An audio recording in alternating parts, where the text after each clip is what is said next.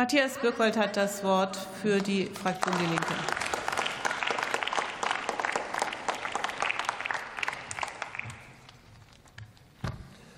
Sehr geehrte Frau Präsidentin, meine Damen und Herren! Keine einzige Rentnerin und kein einziger Rentner hätte durch diesen AfD-Antrag auch nur einen einzigen Cent mehr Rente. Und darum, Frau Schielke-Ziesing, ist Ihr Antrag, Ihr AfD-Antrag, ein schlechter Antrag.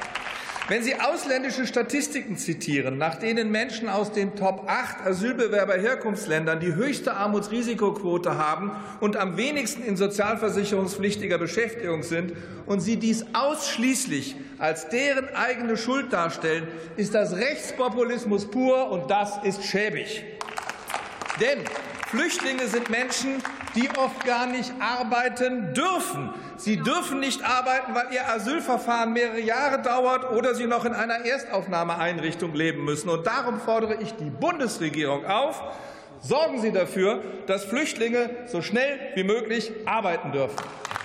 Arbeit schafft Respekt, und wenn Geflüchtete schnell arbeiten dürfen, dann würden sie auch schnell Beiträge in die Sozialsysteme einzahlen. Und das müsste doch in Ihrem Sinne sein, Frau Schielke-Ziesing, oder?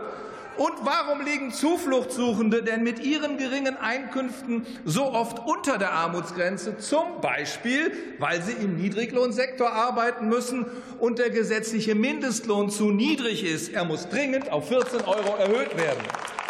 Zum Mitschreiben. Deutschland ist nicht zwischen Ausländern und Deutschen und auch nicht zwischen Jung und Alt gespalten, sondern zwischen Arm und Reich. Das ist die Wahrheit.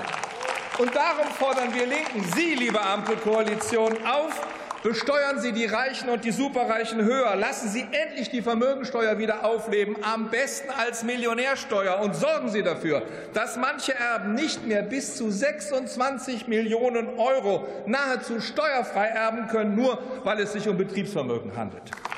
Und machen Sie die Sozialversicherungen solidarischer, indem Sie diejenigen, die bestens verdienen, sich künftig stärker beteiligen lassen. Die Linke fordert darum seit Jahren, die Beitragsbemessungsgrenze für die Kranken- und Pflegeversicherung aufzuheben.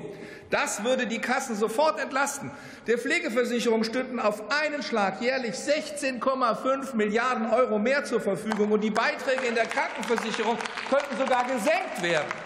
Denn aktuell belasten die steigenden Beiträge insbesondere die Menschen mit unteren und mittleren Einkommen. Und ja, das gilt eben auch für die vielen ausländischen Menschen mit ihren durchschnittlich niedrigeren Einkommen. Meine Damen und Herren, ohne die Arbeit der Migrantinnen und Migranten könnten in Deutschland ganze Branchen schließen, zum Beispiel die mir wichtige Gastronomie und die insgesamt wichtige Pflege.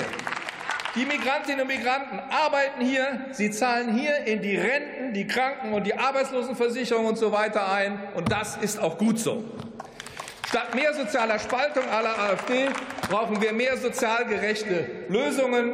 Und deswegen will ich als letztes sagen, wir brauchen dringend eine einmalige zusätzliche und außerordentliche Rentenerhöhung um 10 Prozent zum 1. Januar 2024, wie Herr in Österreich. Kollege, die Herzlichen Dank.